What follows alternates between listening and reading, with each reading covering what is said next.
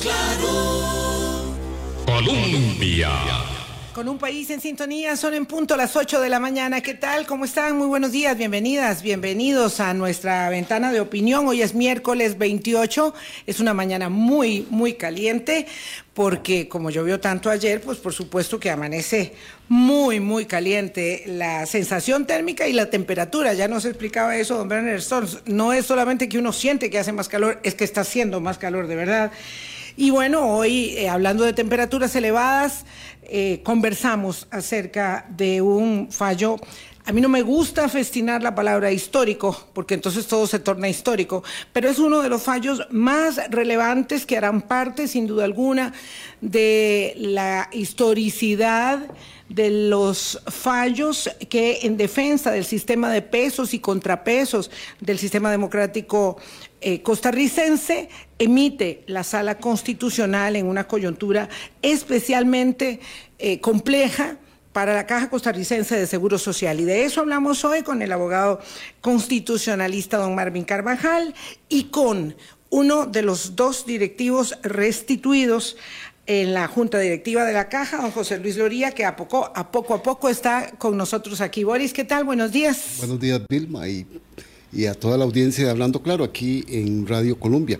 Son de estos fallos que nos permiten celebrar y que la historia pondrá en su lugar. Y sí, es un fallo histórico y que nos hace una vez más reconocernos como costarricenses que vivimos en un Estado de Derecho, donde una institucionalidad tiene que respetarse, donde existen pesos y contrapesos y que nos permite realmente en un tema tan sensible como el, como el de la Caja Costarricense del Seguro Social tener una claridad, una claridad que vamos a tratar de entender muchísimo más a profundidad con nuestros invitados hoy. ¿Cómo no?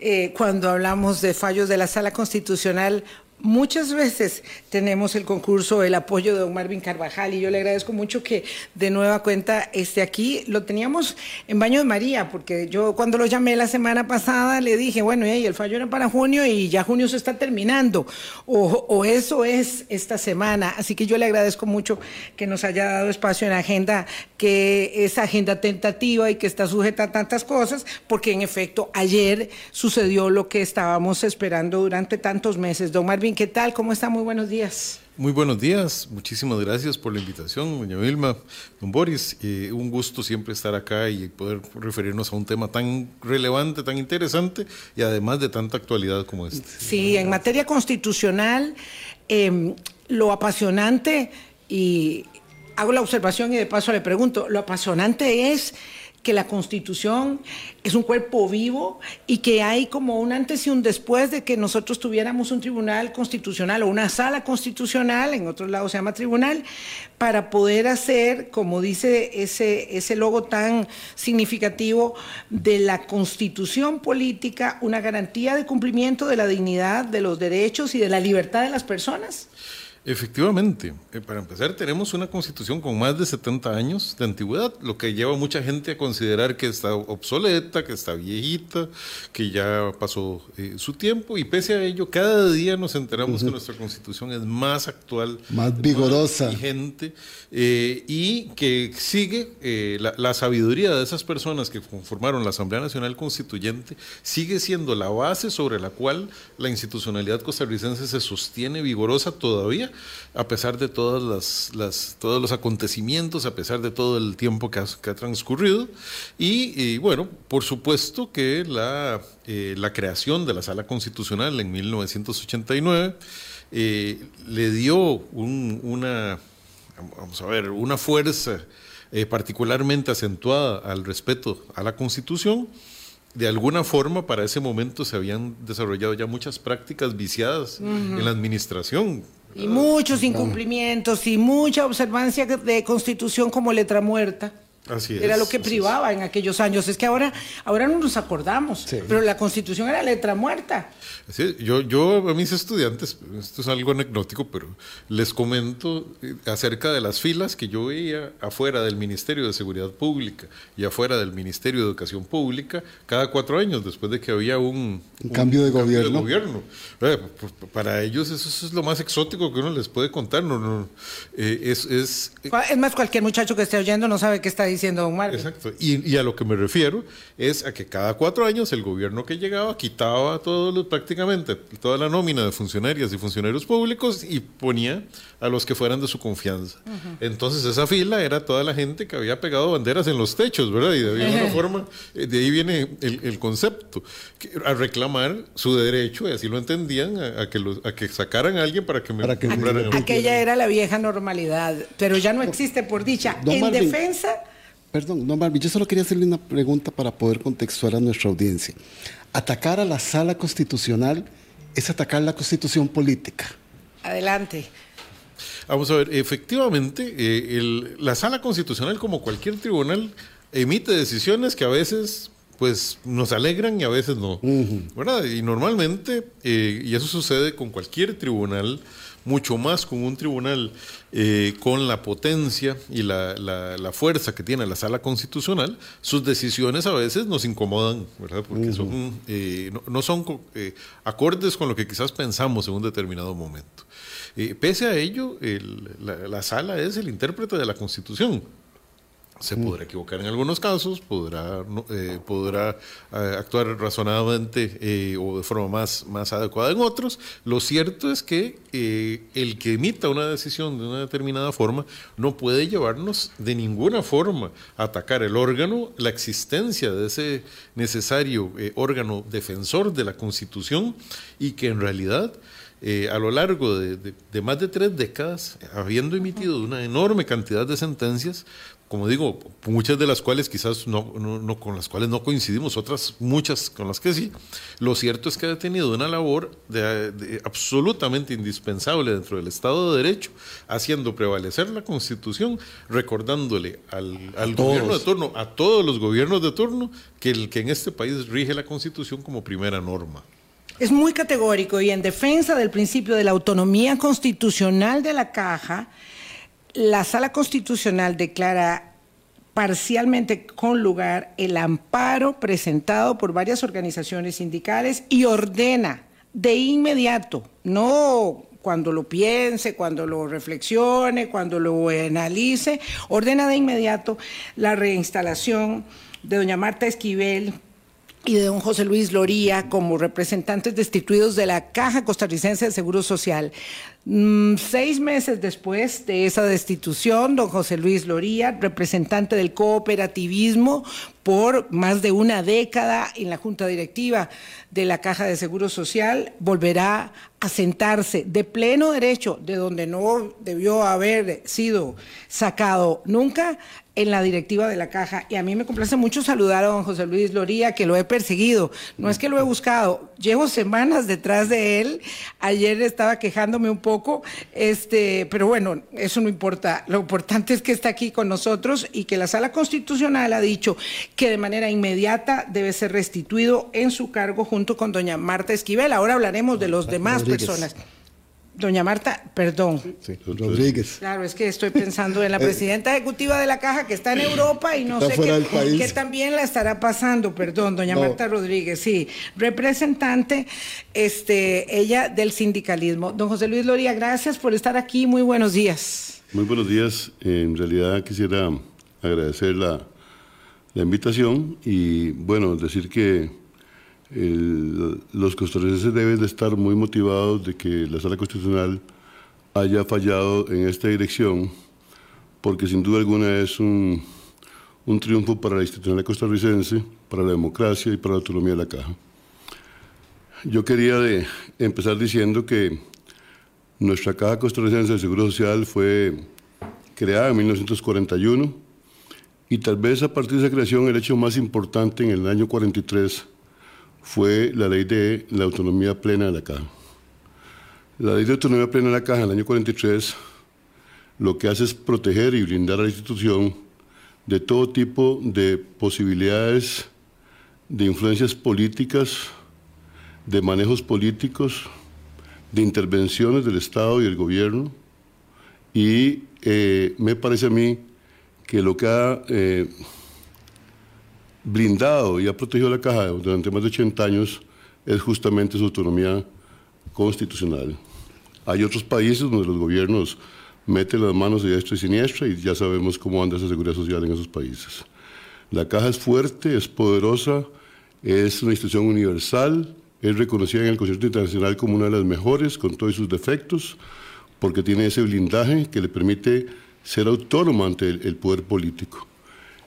Y dicho esto, decir que el fallo de la sala, mm, yo rescato dos, dos elementos fundamentales. El primero es el, el de consolidar y reafirmar esa, esa autonomía de la institución. Y el segundo que hemos alegado es la, el carácter que tienen los directores de la caja de tener un criterio independiente por mandato constitucional del Poder Ejecutivo. Y así lo dice la ley constitutiva, donde se establece que los directores de la caja, una vez que son investidos y nombrados, ya pasan a ser parte del ordenamiento de la ley constitutiva de la caja y por tanto necesitamos que los directivos tengan una independencia total de criterio con respecto al Poder Ejecutivo. Así lo dice la ley. Y esto significa que también la ley dice que tienen un fuero especial. Cuando establece, por ejemplo, que son inamovibles. ¿Por qué son inamovibles?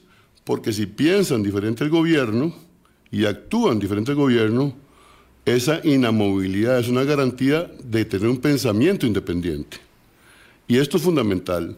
Nosotros siempre alegamos que el gobierno no tiene competencias para, para destituirnos ni para separarnos y creo que hoy la sala eh, en esa misma dirección está fallando y, me parece que esto es fundamental.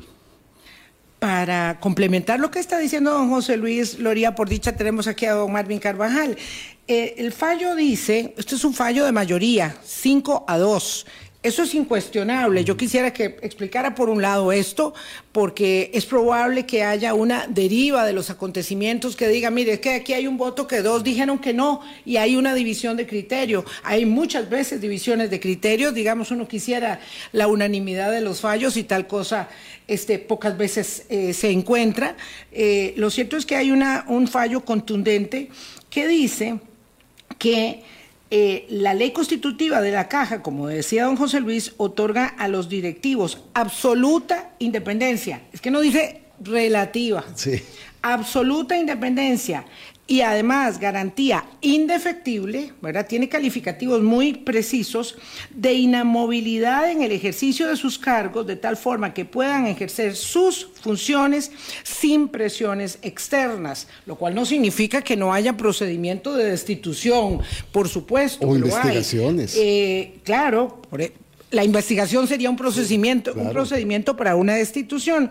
Entonces, don Marvin, esta contundencia de eh, la ley constitutiva de la caja eh, es lo que lleva a un fallo que era muy esperado y muy esperado en esta dirección, no en otra. Así es. Bueno, lo primero quizás habría que, explicar por qué, por qué un fallo dividido de parte de la Sala Constitucional. Yo, yo no coincidiría con, con, que quisiera que todos los fallos fueran unánimes. a mí me agrada, que haya en la sala diversidad de criterios. Exacto. Eso demuestra que es un de posiciones y perspectivas ideológicas y filosóficas de ver el mundo. Eso lo hace más sano. Lo hace más sano, lo hace más sano que en un tribunal haya de disputa, que haya eh, eh, que haya eh, discusión acerca de los temas, que no haya una línea que sigan todos los demás. Claro, claro. Y mi opinión es sano. Y, además, eh, bueno, el, eh, es, es, ya típico en los tribunales constitucionales, en la Corte Interamericana de Derechos Humanos, en los grandes tribunales, muchas veces hay disidencia. Ahora, alguien no opina exactamente igual.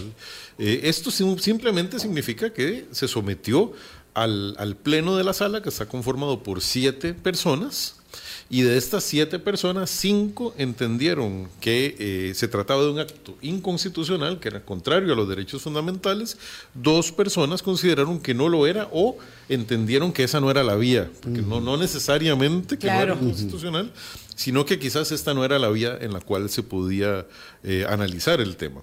Sí, de hecho dicen que eso no es motivo de amparo, que deberían haber ido por otra vía. Dicen ese voto, digamos, disidente de Ana María Garro y Fernando Castillo.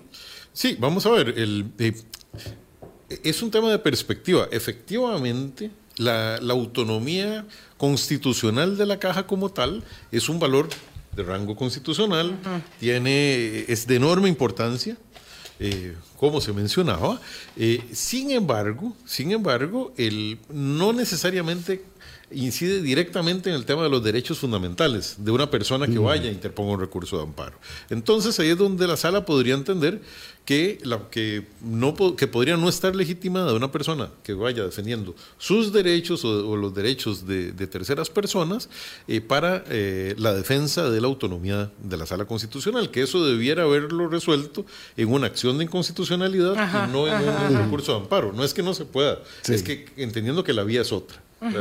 Y eh, acá, acá el tema es que eh, es un acto que eh, claramente tiene, toca la, la autonomía constitucional de la Caja Costarricense de Seguro Social, pero también los derechos de las personas nombradas en esos puestos y que independientemente de que, de que la suspensión se haya realizado con goce de dietas o sin goce de dietas, porque no era un tema económico No, finalmente, no. No. eh, eh, sus derechos se pueden ver violentados si se toma una decisión arbitraria, contraria eh, a derecho y que restrinja su derecho a participar, a dar su opinión, a representar a los grupos que, que- que se encuentran o que nombraron a esta, a esta persona como su representante. Y, y todo eso definitivamente sí es materia de conocimiento de la sala constitucional. Pero por supuesto, los temas en derecho siempre son debatibles y, y por esa razón eh, tenemos un voto dividido. En todo caso, es como que perdiéramos el partido 5 a 2 y estemos contentísimos por los dos goles que metimos. ¿verdad? Pues puede ser que, que- que- que tengamos, que tengamos eh, Perspectivas de esa naturaleza. esa naturaleza. Lo cierto es que es un voto eh, donde eh, la gran mayoría de la sala, cinco, Y de manera muy contundente Sí, lo establece. Entonces, una pregunta para ambos. Eh, tal vez a veces porque estamos muy emocionados se nos olvida, digamos, el contexto un poco más amplio, pero lo cierto es que esto deviene de una mm, un zarandeo total, ¿verdad? De una eh, decisión del Poder Ejecutivo del Consejo de Gobierno finalmente que operativiza las decisiones del presidente de la República de destituir nada más y nada menos que a cuatro miembros de la Junta Directiva, porque hay un quinto que renuncia, ¿verdad? Doña Marta Eugenia Rodríguez, don José Luis Loría, doña Maritza Jiménez Aguilar, don Carlos Salazar Vargas, renuncia don Jorge Hernández Castañeda, eh, son cinco. Pero la Sala Constitucional ordena restituir de manera inmediata a doña Marta Eugenia y a don José Luis Loría, representantes, repito, del cooperativismo y del sindicalismo.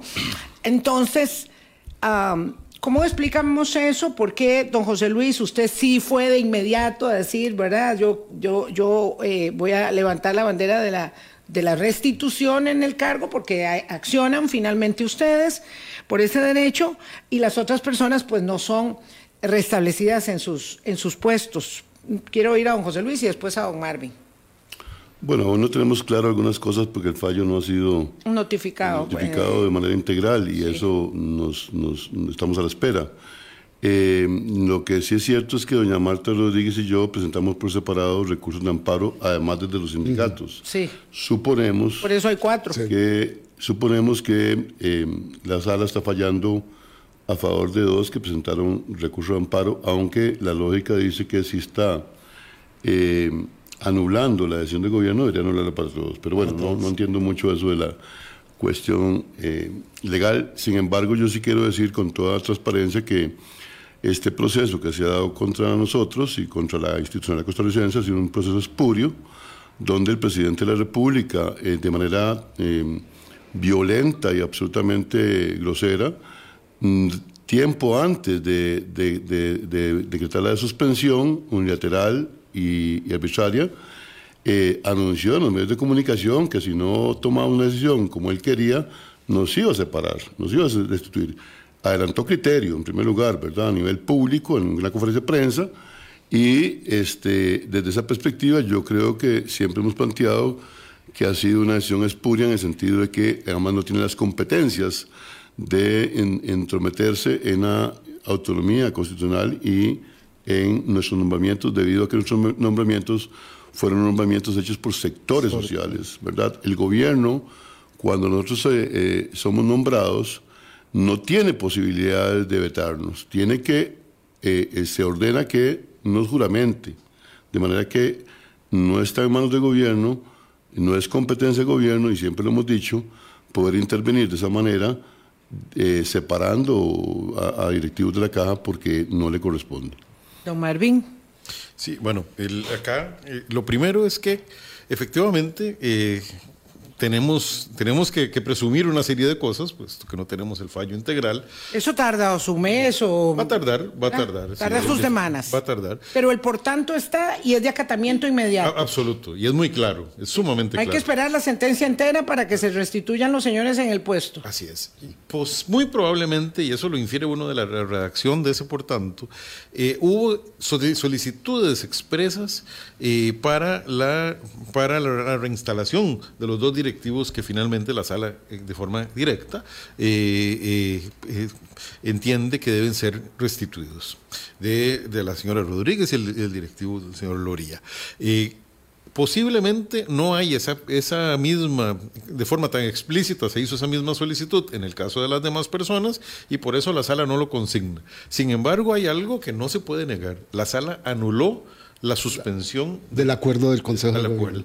Y ese acuerdo suspendía a, cinco personas, bueno, una persona renunció, las cuatro personas, las cuatro, el, la próxima sesión de junta directiva tienen que presentarse. Tienen que presentarse. De hecho, no, iba a decir pueden, realmente no. Deben porque es parte de su deber, son, son funcionarios públicos para esos efectos. O sea, según su criterio, doña Maritza Jiménez y don Carlos Salazar deberían acompañar a doña Marta Eugenia Rodríguez y a don José Luis Loría a la próxima sesión. Así es, a menos que hayan renunciado por alguna razón, pero probablemente lo sabríamos. Probablemente sería, sería un tema de conocimiento público. La, la, sentencia, la, el acto del Consejo de Gobierno que suspende fue anulado. Anulada la suspensión, estas personas se encuentran en plena capacidad de ir, de, continuar cumpliendo con su, con su función. Y no solo, no solo, y me atrevería yo a decir que pueden, es que están obligadas estas personas a hacerlo, puesto que son funcionarias públicas.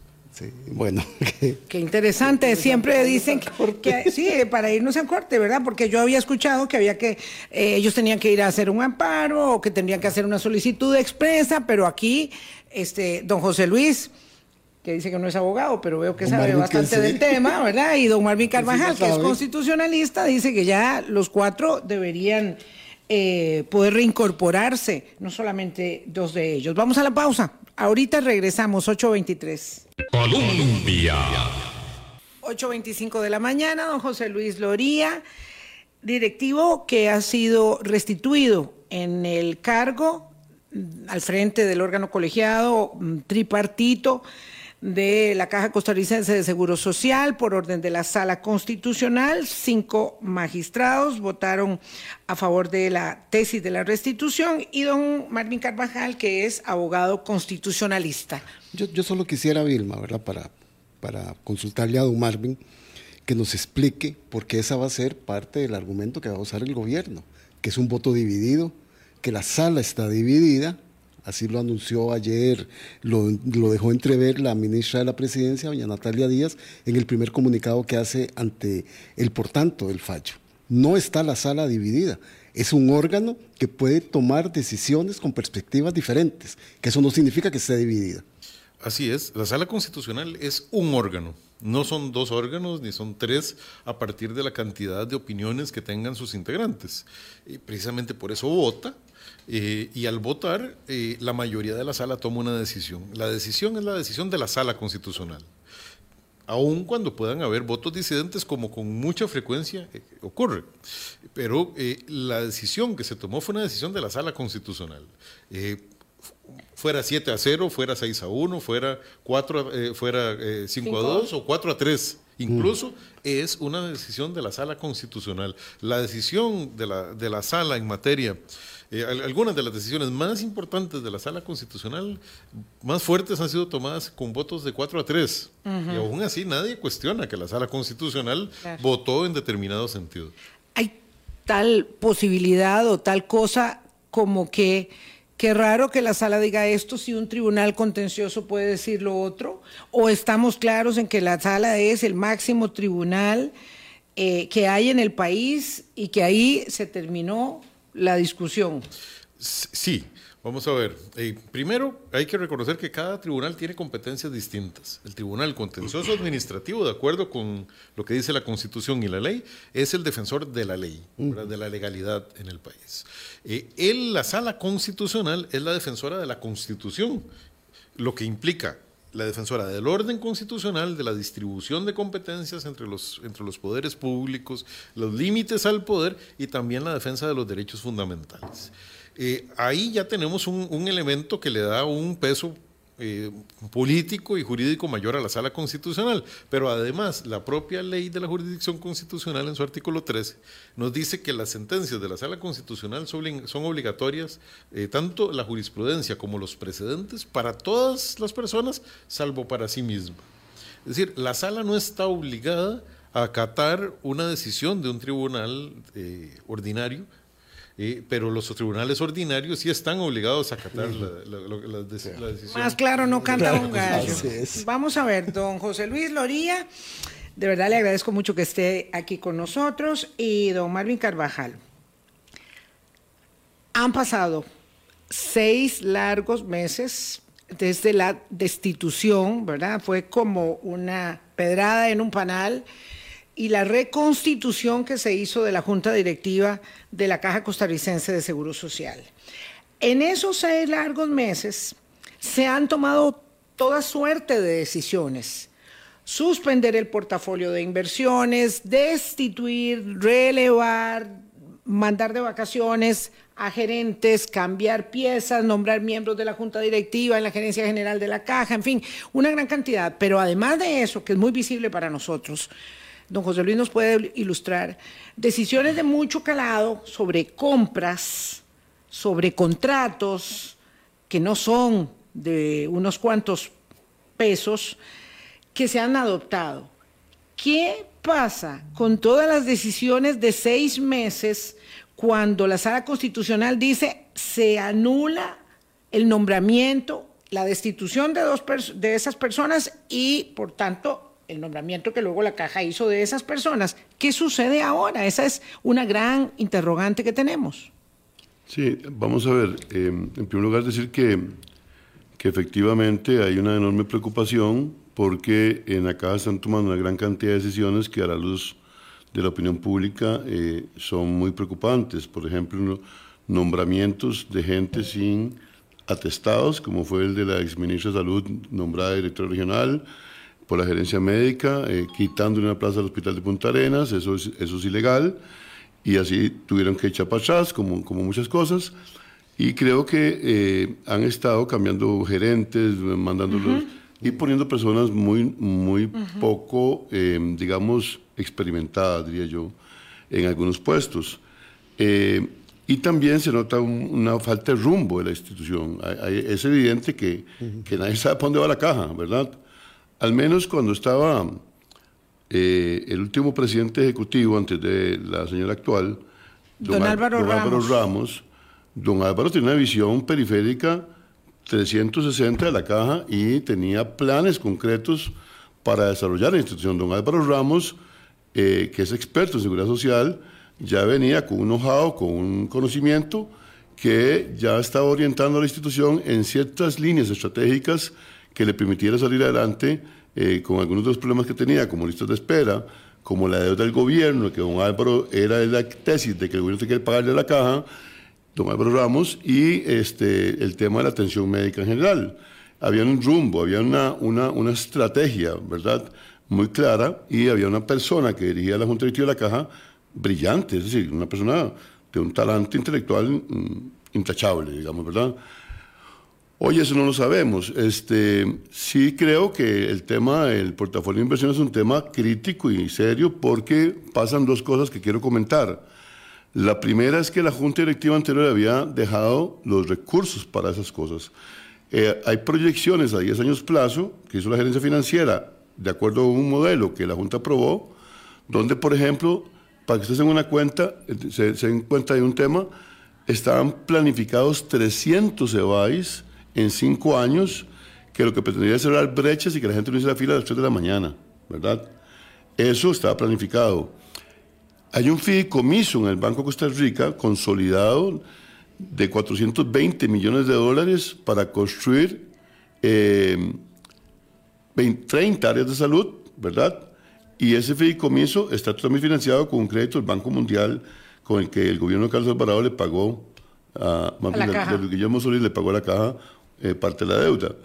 Eh, y hay hospitales que estaban planificados también, como el de Cartago, que ya está todo listo para la licitación, etcétera. Eh, ahora me doy cuenta que el terreno para el hospital de Golfito, que, Sí. que tuvo eh, una enorme cantidad de inversión en términos de estudios de suelos, se contrató, se contrató a Lice, que es experto en eso, para que nos ayudara, y estaba listo para comprar terrenos, resulta que anularon la licitación.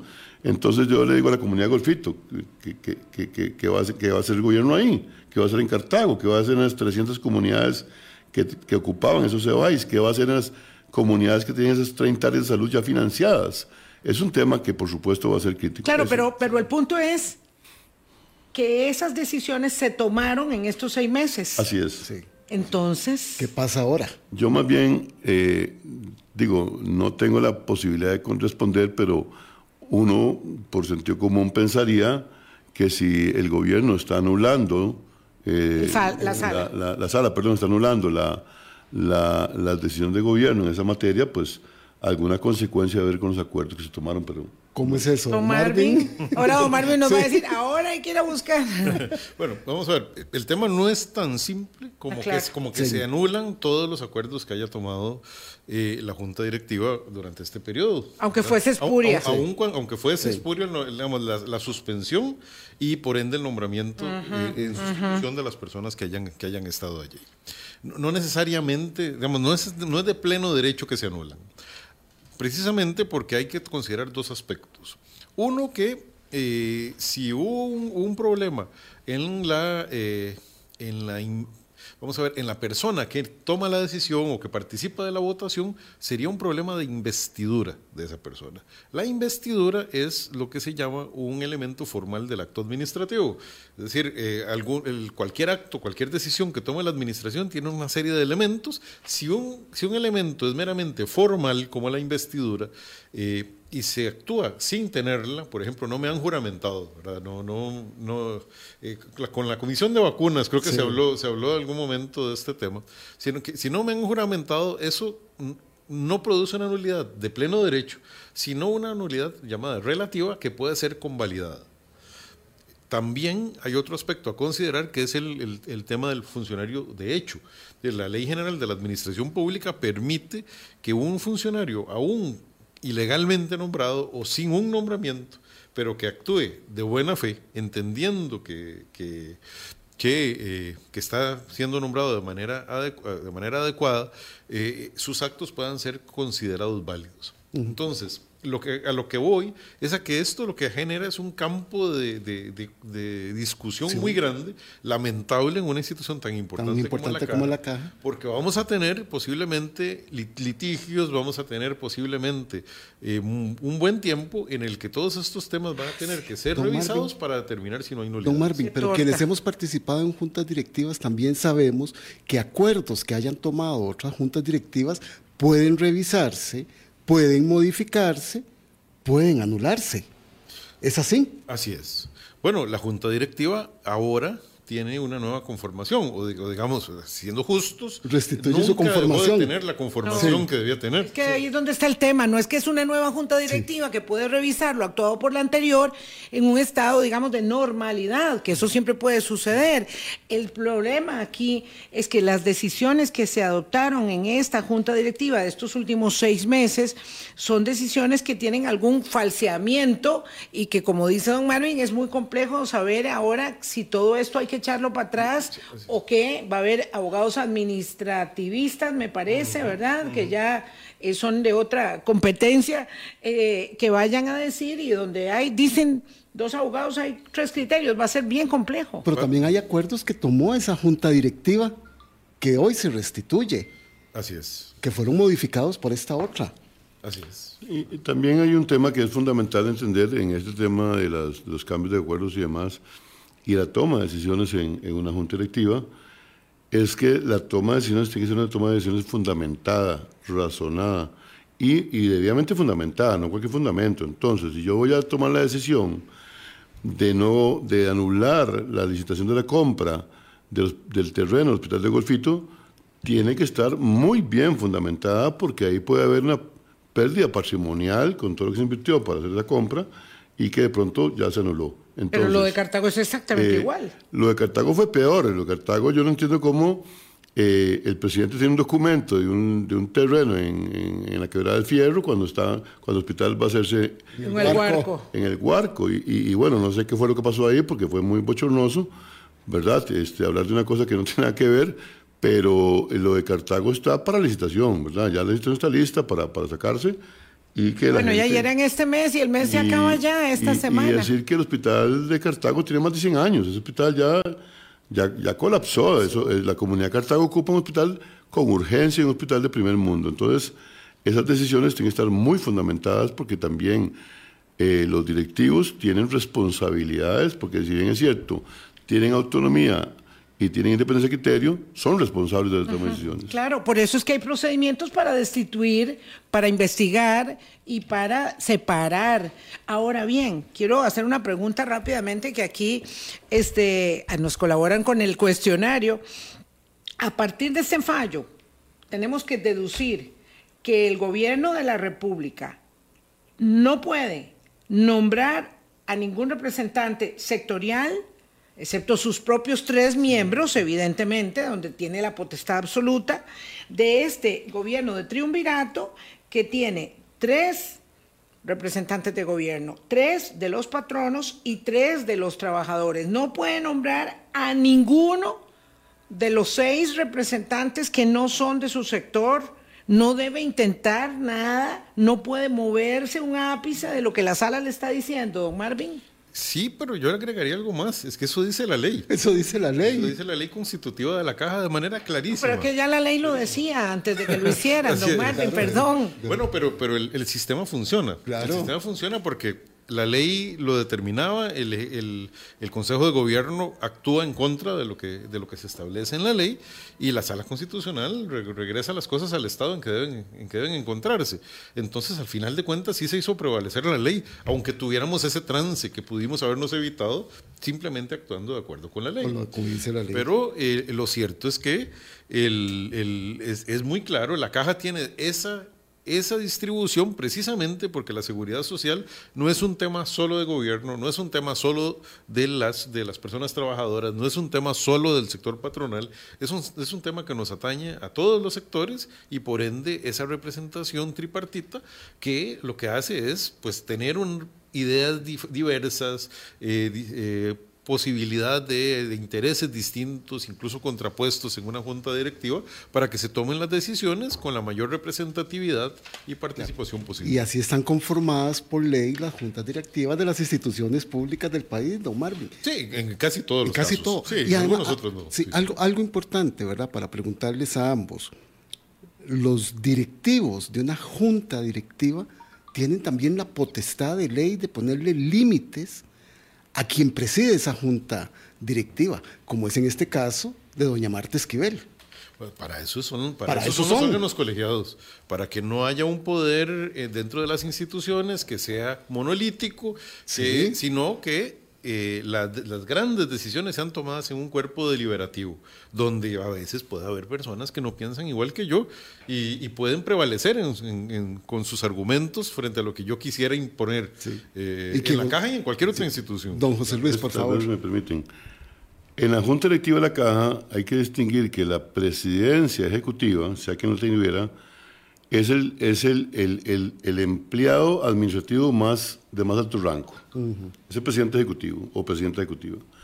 Pero en la Junta Directiva, que la preside el presidente ejecutivo, todos son iguales. Así es. No hay diferencia. Es más, el presidente ejecutivo no es más ni menos que cualquier otro director y por eso es que muchas veces hay votaciones que el presidente ejecutivo pierde, ¿verdad? Porque, porque todos tienen el mismo rango, digámoslo así, y la misma, las mismas competencias. Bueno, ahí Vamos a una Marta pausa. Esquivel se tendrá que preparar para esta nueva junta. Sí, a mí me parece, digamos, mm, por lo mínimo, eh, una falta de atención que esté en Europa, porque la verdad es que sabíamos que el fallo, que el fallo era esta semana. ya, sí. ya, ya no había, decir, ya no había posibilidades. Le voy a preguntar a ambos cuando volvamos de la pausa, vayan por favor, este, mm, ahí elaborando esa, esa respuesta.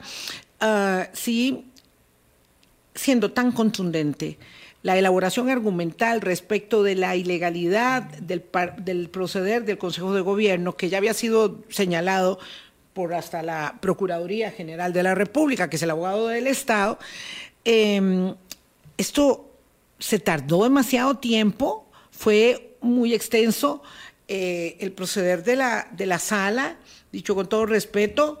¿Y ahora qué pasa? Porque mañana es jueves y la junta directiva de la caja sesiona los jueves y yo no sé si don José Luis va a ir ahí a tocar la puerta, si se la van a abrir y doña Marta Rodríguez también y si van de plano doña Maritza y don Carlos que deben estar todos ahí este, siendo Consultándose. si- siendo este, este, asesorados por sus abogados también.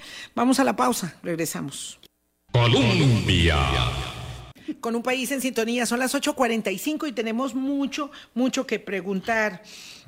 En primero, Tenemos eh, más días, Vilma. tenemos más No, días, más no, claro, sí, tenemos rico. más días, pero es que tenemos mucho que preguntar. Mañana hay sesión de junta directiva de la caja, porque son los jueves, la sesión ordinaria, eh, sin demérito que haya extraordinaria. Entonces, don José Luis eh, Loría, Marvin, usted diga, y doña Marta este, eh, Rodríguez González, mañana tienen que estar ahí presentados en la sesión. Digamos que lo de doña Maritza y don Carlos está en, en debate, pero ellos dos que estar ahí porque el fallo de la sala dice se restituye, ¿verdad? Se anula la destitución de doña Marta y de don José Luis, pero además dice, se anula el nombramiento de José Luis Castro Vázquez y Marta Isabel Camareno Camareno, que fueron designados por el Consejo de Gobierno para sustituirlos. Por lo tanto, don José Luis Castro y doña María Isabel ya mañana están fuera de juego, me parece, y usted dirá. Lo que pasa es que ya están convocados, porque ya la convocatoria se mandó. Sí, como pero- es normal. Sí, pero el- a partir del mismo momento en que se, en que se da el por tanto de esa resolución,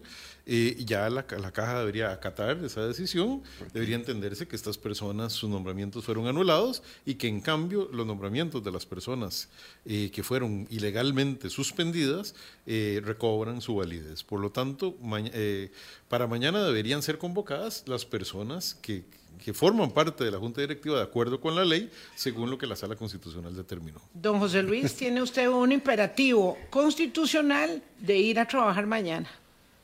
Bueno, nosotros esperaremos, por supuesto, eh, que nos hagan la convocatoria oficial y formal, porque de no hacerlo eh, y reunirse sin nosotros sería una junta electiva, una sesión viciada. Espero que no cometan el error de reunirse en carrera hoy, Sí. ¿verdad? Porque a partir del fallo de la, de la sala, estas personas ya no son miembros de la junta electiva. Y eh, lo digo porque sabemos de que esta junta electiva actual a veces se reúne eh, eh, Extraordinariamente. extraordinariamente y se reúnen a veces grupitos y demás a tomar decisiones, pero yo esperaría que el día de hoy no haya una reunión extraordinaria porque entiendo que el fallo que fue ayer ya hoy los deja eh, a estas dos personas sin las potestades Claro, de porque poder dice sesionar. inmediato. Yo siempre recuerdo que dice Bueno, inmediato. yo esperaré que nos convoquen y igual consultaré sobre el- la, la sesión de mañana Y si hay hoy también consulte. y, y por si hay supuesto hoy- que, que- que estaría ahí. Más Carbonero. No, es que uno es respetuoso de las Eh, convocatorias de eh, una junta directiva. Vamos a ver, esto, esto, supuesto esto que es un estaría hecho ahí tal margen, porque don para- José Luis tiene una experiencia enorme. Sí. asumir el cargo como corresponde de acuerdo al dictado de la cuarta. Cuando una junta directiva está en esta tesitura, lo más sano sería desconvocar la de mañana y convocar la de la próxima semana para que no hayan problemas. Depende de las decisiones vigilando. sustantivas que haya que adoptar, porque a veces las Es que decisiones si hay son de mucho calado. pero si hay sustantivas, Vilma, no podrían en estas Sí, por ejemplo, hay un tema ahí que, que yo no entiendo muy bien y lo digo con toda claridad porque hay un miembro de la Junta Directiva de, de- de gobierno que renunció hace 15 días y que ahora lo van a nombrar de gerente general. Sí. Sí, el señor Monge. Eh, entonces mm, no está... Una puerta no- giratoria ahí medio. No está medio claro, averiguada. no tengo la información total, pero, pero es, para cualquiera es extraño, para cualquier persona, que un directivo de la caja renunció hoy para, para hacer un... Para asumir la, la gerencia días. general, aunque sea legal. Exacto. Entonces no sé si, si ahí eh, qué va a pasar, pero, pero no lo tengo claro. Pero es extraño. Usted lo califica como extraño, que alguien renuncie de la directiva para que asuma la Yo, gerencia yo estoy general. claro de que no hay eh, conflicto de interés, ¿verdad? Porque él renunció. Pero no sé si habrá eventualmente un tráfico de influencia. Bueno, lo, lo- lo está diciendo con todas las palabras, don José Luis. Lo está diciendo. Sí, ah, por lo menos da la impresión de que hay ahí una, Por eso dije una- una puerta por detrás para acceder de la junta directiva a la gerencia general de la institución que estaba ocupando doña Marta. Tengo una pregunta, dije que nuestros oyentes nos ayudan a veces con consultas. Tengo aquí una pregunta de un oyente eh, muy agudo que dice, siendo la presidenta ejecutiva de la Caja abogada y además habiendo tenido cargos en el Tribunal Constitucional, porque era ah, magistrada suplente, ¿tendrá ella la responsabilidad, al ser la máxima, máxima jerarca de la Caja, de haber inducido a error al presidente con esas decisiones hoy anuladas, don Marvin Carvajal? Bueno, va- vamos a ver, allí eh, habría que presumir algunas cosas que no conocemos. Eh, la, la presidencia ejecutiva de la Caja no forma parte del Consejo de Gobierno, eso hay, que, eso hay que tenerlo claro. Sin embargo, uno entendería que quien esté allí es la persona de confianza de la presidencia de la República para dirigir la institución y será la voz que, que debería escuchar con más atención la presidencia. Eh, solo que no sabemos exactamente cómo se dio ese proceso. Por supuesto que resulta muy llamativo que toda esta situación se haya dado, pues además eh, con, con una jerarca que sabe del- del- de la materia, con una jerarca que, que tiene experiencia, y no, una experiencia pe- menor, sino una experiencia amplia en la judicatura y además en la, en la judicatura constitucional, eh, donde se podía prever que finalmente Sí. una decisión tomada como se tomó con las con sí. las motivaciones que se Sí. con que se que se anunciaron para tomarla eh, podía muy probablemente tener un fallo negativo en la sala constitucional como el que finalmente tuvo Don Marvin, con el absoluto respeto que usted sabe que yo le tengo a usted, ¿verdad? La presidenta de la Caja sí conforma parte del Consejo de Gobierno ampliado, que da temas, que asesora, que da perspectivas, no necesariamente después porque la votación sí es del Consejo de Gobierno conformado por los ministros. Sí, no, totalmente. Ent- Eh, el, del el Consejo Ampliado, que es una, es una figura, pues obviamente en que los- las presidencias ejecutivas forman parte o, o integran el Consejo de Gobierno, pero finalmente la votación Son- es una votación del de- es un Consejo de ministros y ministras. Claro. Aparte de los bemoles que don eh, Boris y, y don Marvin están señalando, lo cierto, don José Luis, es que estas ah, decisiones a lo largo de estos meses han dejado muy claro que tal vez como nunca antes, y le pregunto si antes se produjo o no, ha habido una gran connivencia entre Zapote y la junta directiva de la caja, cuando hemos estado acostumbrados a lo contrario, a una especie de tirantez eh, por la autonomía constitucional del presidente ejecutivo de turno y su junta directiva con el ejecutivo de turno respecto de algunas decisiones. Hacienda es una muy clara, ¿verdad? Entonces, esto se, veía, se veía venir antes, siempre lo vivieron así, como una connivencia tan cercana, o hasta ahora lo han vivido. ¿Y qué le parece a usted esto? Para cerrar ya. Yo, yo he sido electo en la Junta Directiva de la Caja por el cooperativismo en tres ocasiones, tres periodos. Eh, he visto presidentes ejecutivos y presidentas ejecutivas en la institución y siempre el presidente ejecutivo eh, normalmente tiene en la, en la Junta Directiva de la Caja una especie de autoridad dada por la ley constitutiva donde es capaz de hablarle de frente al gobierno y de tú a tú. Pude ver a doña Eliana Balmaceda, siendo presidenta ejecutiva, peleándose literalmente con doña Laura Chinchilla por la huelga de los anestesiólogos, ¿verdad? Y ella se paraba durísimo, Eliana Balmaceda. Pude ver presidentes ejecutivos que le cobraban al gobierno la deuda, y le cobraban la deuda, eh, pero nunca había visto un presidente ejecutivo que se allanara tan fácilmente a los designios de- de- del Consejo de Gobierno, porque eso, eh, parte de la responsabilidad de los presidentes ejecutivos es igual que la Asamblea Constitutiva, tener independencia de criterio para defender los intereses de la caja, ¿verdad? Nada más hago una alusión a eso que planteó la oyente. Doña Marta Esquivel se supone que había sido magistrada de la Sala Constitucional, suplente, Suplente, sí. y había sido también eh, jueza, entiendo yo. Cuando don Rodrigo Chávez, en un desmán de los que él hace, despotrica contra algunos de nosotros, diciendo que teníamos familiares que trabajaban con la caja y que eso era conflicto de intereses y comienza a ofendernos y a tratarnos de corruptos, eh, yo le reclamo a la presidenta ejecutiva en la Junta Directiva. Y le digo, mire, usted eh, fue magistrada suplente, fue jueza, y usted se fue a prestar a un juicio sumario a la Casa Presidencial y se fue a prestar a un, a, a una, a un linchamiento público, siendo usted ex magistrada en la Sala Cuarta. Y estaba ahí linchando ella también. Eh, y entonces me dice, es que el periodista me preguntó y yo tengo que contestar. ¿Verdad? Una ex magistrada de la Sala Cuarta.